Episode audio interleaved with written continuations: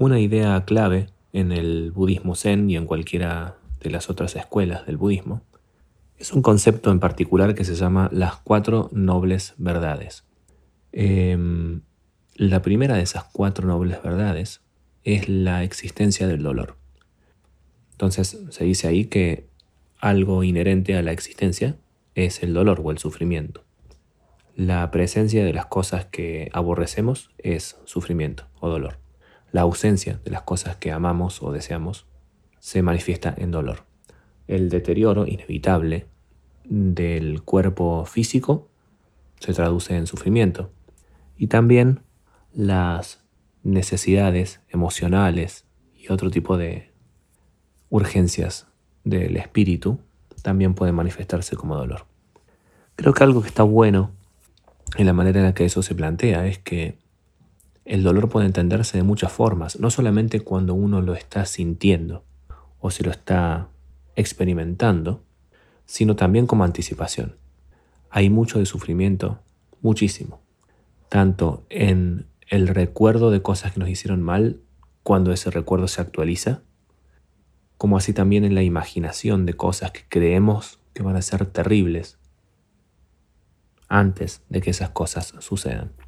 ¿Por qué se me ocurre pensar ahora en el dolor en esta pastilla? Porque, bueno, estoy justamente pasando por una este, situación de dolor autoinfligida, que es que se me ocurrió la genial idea de ponerme ortodoncia. Entonces, eso genera eh, tener que sacar muelas y hacer operaciones eh, dentales que implican, por ejemplo, sacar muelas que están enterradas este, en, en, las encías, digamos, como ocultas debajo de muelas eh, que están a la vista. Estas otras están escondidas ahí tratando un poco de negarse a madurar y a salir y a cumplir su destino.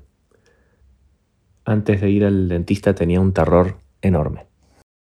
Hacía mucho que no me hacía una extracción dental, de hecho creo que desde que era chico, y toda la idea, sabiendo cómo era ese proceso tan difícil y un poco carnicero eh, de sacar los lentes, me tenía un poco intranquilo.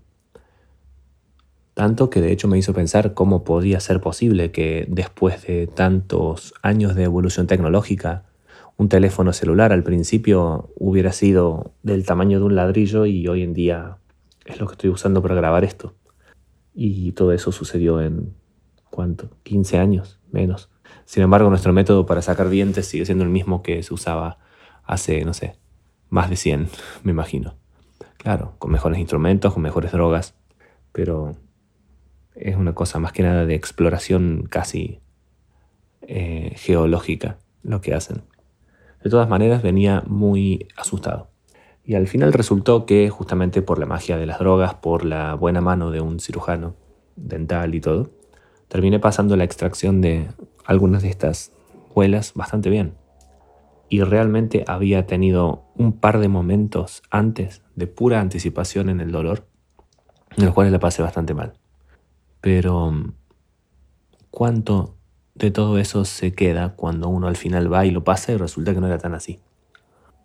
¿Cuánto estamos sufriendo por la anticipación de todas las cosas horribles que están por venir si tomamos una cierta decisión o si dejamos un trabajo que realmente pensamos que nos define o si sufrimos de alguna manera el desaire o el desprecio de colegas o amigos a veces todo lo que viene aparejado a las cosas que hacen mal termina siendo mucho más dañino que ese suceso terrible.